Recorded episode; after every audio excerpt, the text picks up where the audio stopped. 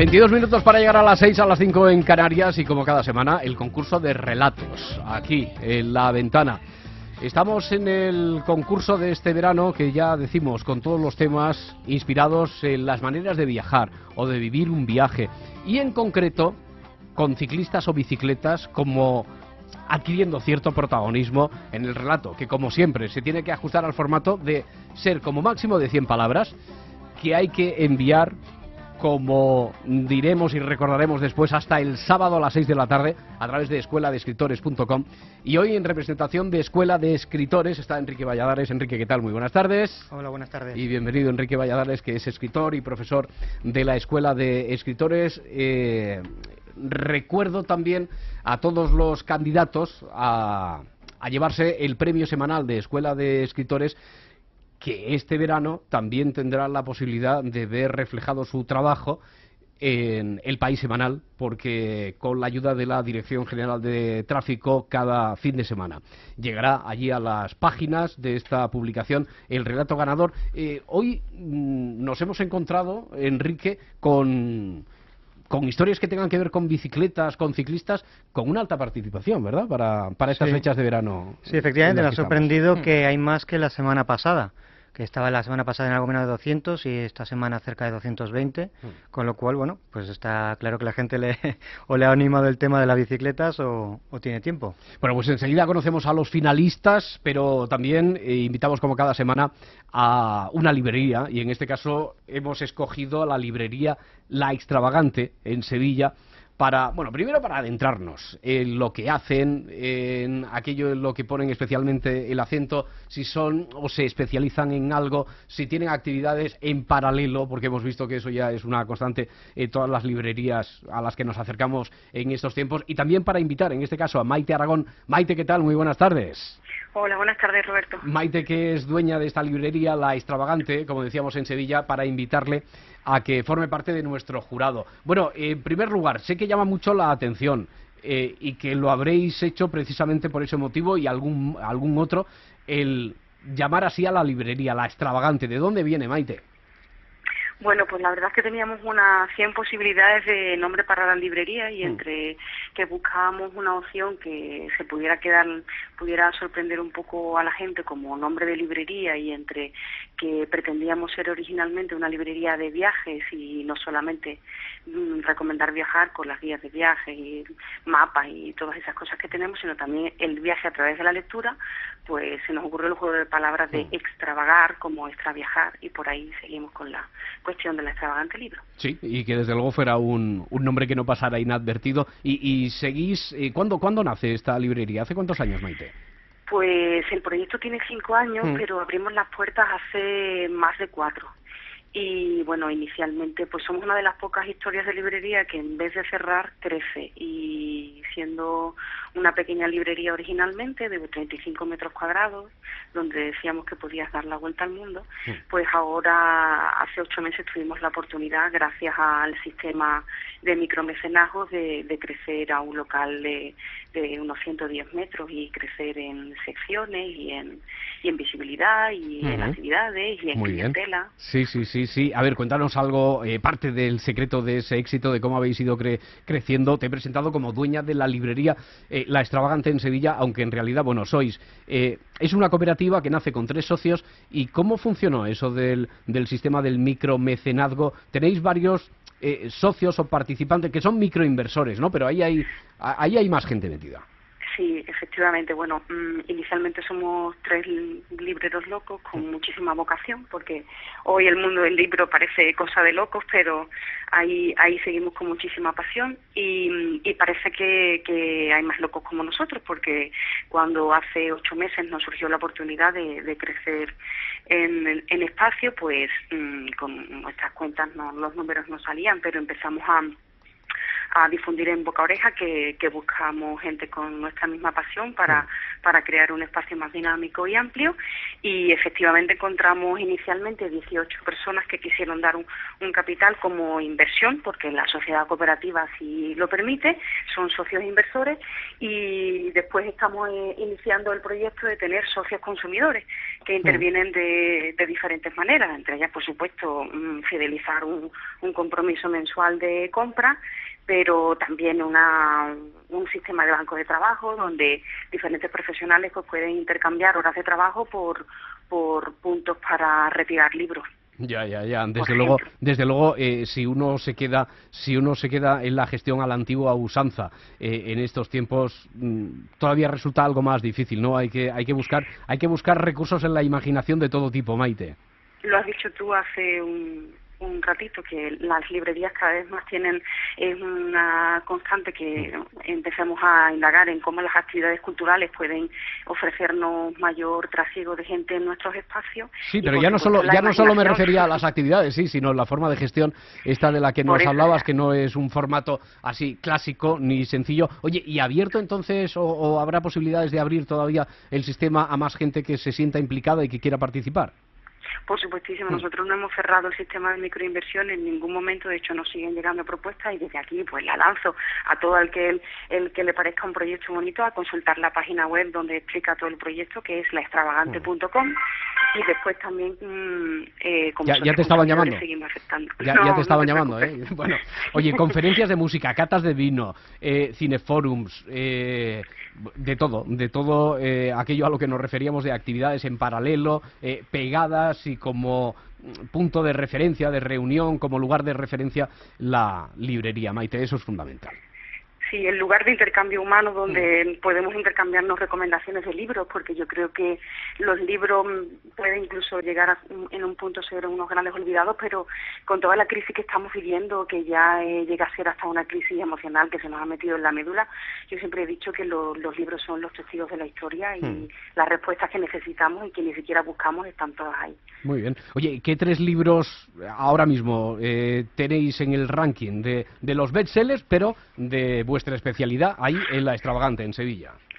Sí, pues nuestro ranking siempre ocupa el, número uno, un, libro muy curioso, que es El Animalario Universal del Doctor Revilot, que es un libro juego tanto para niños como para adultos, que eso, que te incita un poco a darle vuelos a la imaginación. Ah, y, siempre está ahí, siempre está ahí en el... ese siempre está ahí porque es una recomendación, nosotros recomendamos que la gente juegue, además de viajar, y siempre está ahí, entonces mm, es muy suculento, no es casi una compra compulsiva. Y después, dentro, en el ranking también está la hija de Robert Post, de la editorial Impedimenta, que es una de nuestras editoriales así alternativas que más, más cuidamos, junto con Nórdica, Asqueroide y todo tipo. O sea, digamos que nos sumamos al, a la pasión de, lo, de las editoriales alternativas porque es, nuestra pasión de librero, es el libro cuidado, es la, la experiencia estética y sensorial de, de leer todavía en papel, aunque por supuesto no estamos nada reñidos con otro, otro tipo de formatos. Lo importante es leer. Y en el tercero de la lista está ahora mismo eh, la, la ridícula idea de no volver a verte de Rosa Montero, ah, la editorial y bueno, que es un libro también muy ameno, muy propicio para, para el verano, aunque habla del tema del duelo, también nos presenta de manera muy íntima al, al personaje tan emblemático de la historia que ha sido Marie Curie.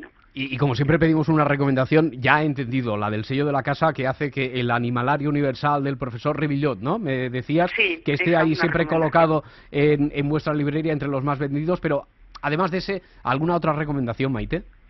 Pues mía personal, porque siempre tenemos millones de recomendaciones de, de nuestros clientes, guion amigos, pero me quedo con, con, mi recomendación como libro de cabecera, que son los ensayos de Montaigne en la editorial Acantilado porque me parece que mm, a pesar de ser un filósofo y pensador del siglo XVI, eh, humanista, eh, Montaigne tiene muchísimas cosas que decirnos al, al, al, hombre actual y con todas las cosas que estamos viendo alrededor, que son en, ciernes al, en, un momento que se parece al, al barroco y es pequeños ensayos donde te ayuda a replantearte un montón Hmm. de dilemas existenciales y entonces como libro de cabecera siempre Monteñé. Muy bien, Maite, eh, muchas gracias por abrirnos las puertas de la Gracias extravagante en. Sevilla. Eh, te vamos a invitar, como decíamos, a que a que te quedes ahora a escuchar la- a los tres mm, finalistas, los tres relatos finalistas de esta semana y después a emitir también tu juicio, que ya advertimos siempre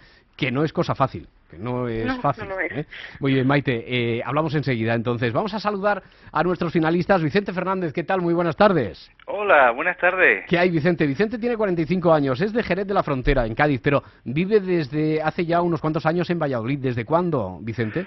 Mm, Yo soy malo para las fechas, pero como hace siete años, Más o menos. siete, más- ocho, sí, porque sí. tú eres de letras, entonces, ¿no? Eres malo Yo para, las yo fechas. y soy de letras números. puras, sí, Bueno, eh, esa excusa cuánto nos sirve siempre, ¿verdad? Sí, que Qué verdad. buena es. Oye, eh, mm, ¿trabajas Estoy trabajando, sí. Sí. Trabajo en un centro de salud allí, como enfermero, me han dicho? como enfermero, soy enfermero, sí. Y además de las aficiones ya se sobreentiende, como lo del valor en el soldado, lo de la literatura, lectura, etcétera, pero además de eso.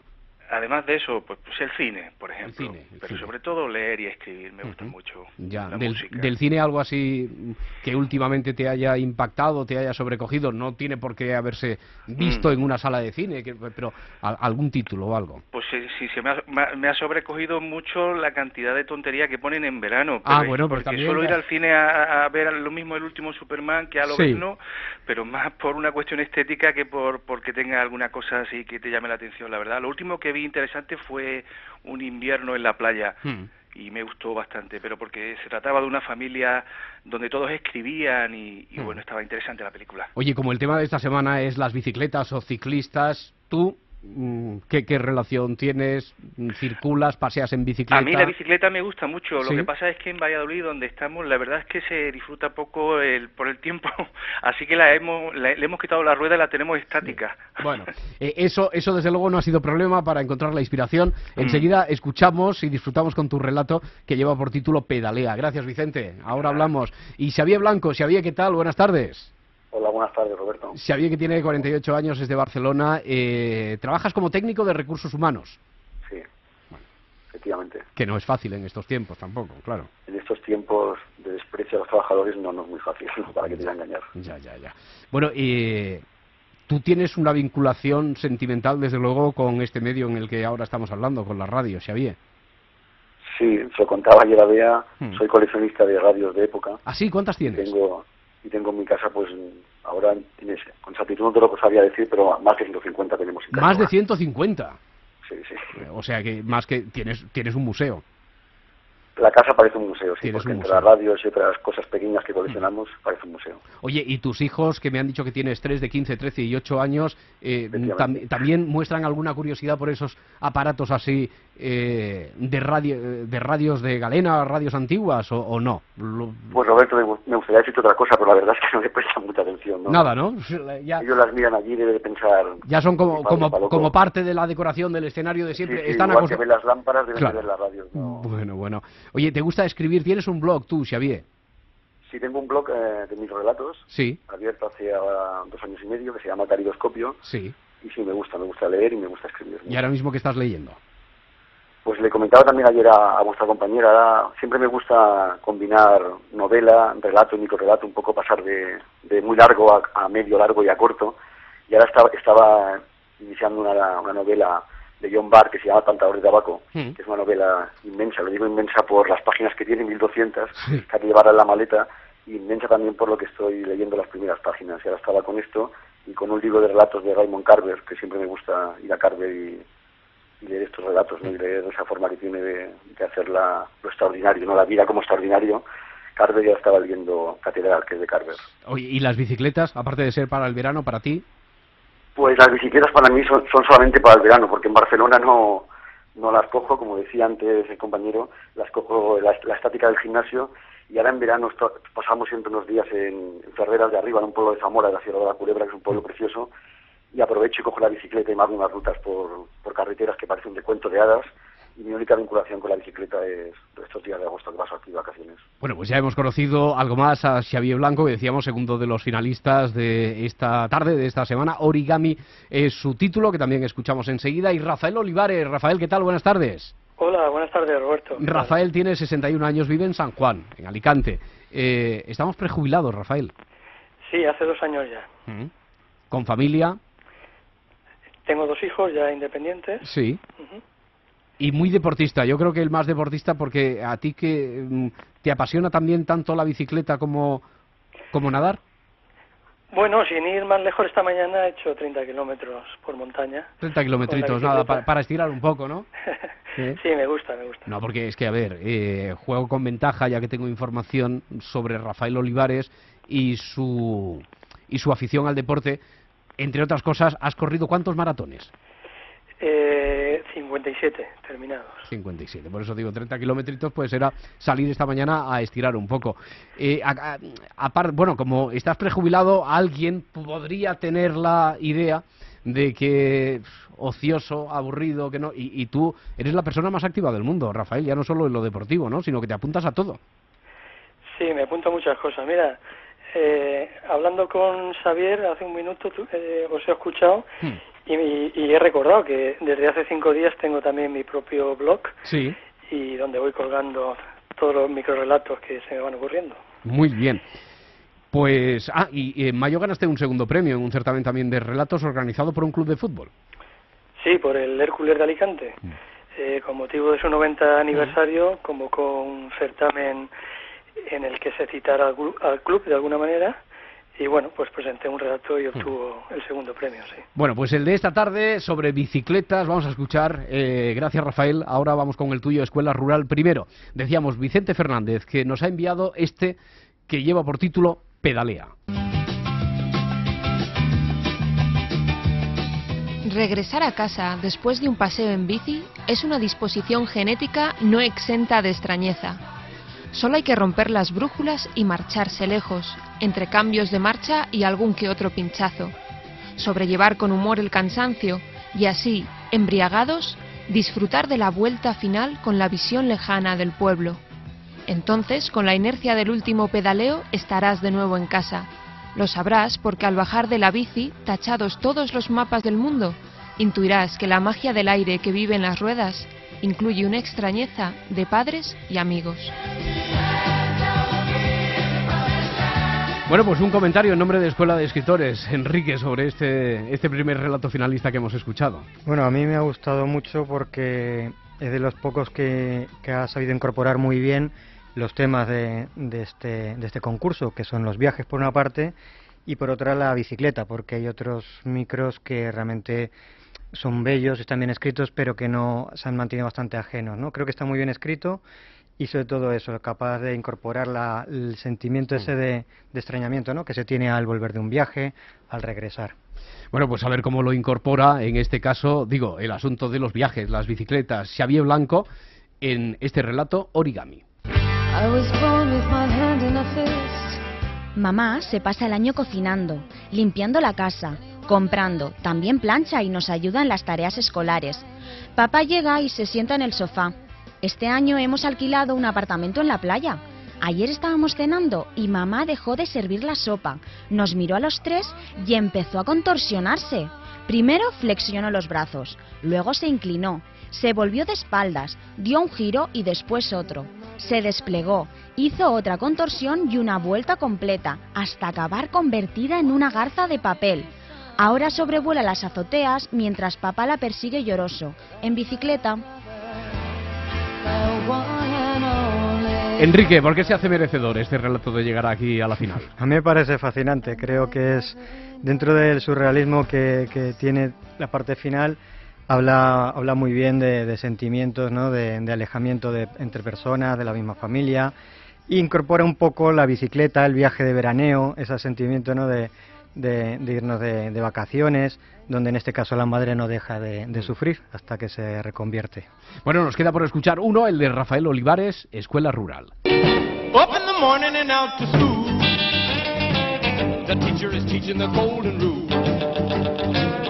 No esperaba aquel regalo de Navidad y una emoción incontenible humedeció sus ojos. En un instante, su mente percibió todo lo que aquella bicicleta significaba. Ya no tendría que caminar diariamente los tres kilómetros hasta el colegio y otros tantos de vuelta. Podría levantarse más tarde y al volver antes tendría más tiempo para preparar los deberes del día siguiente.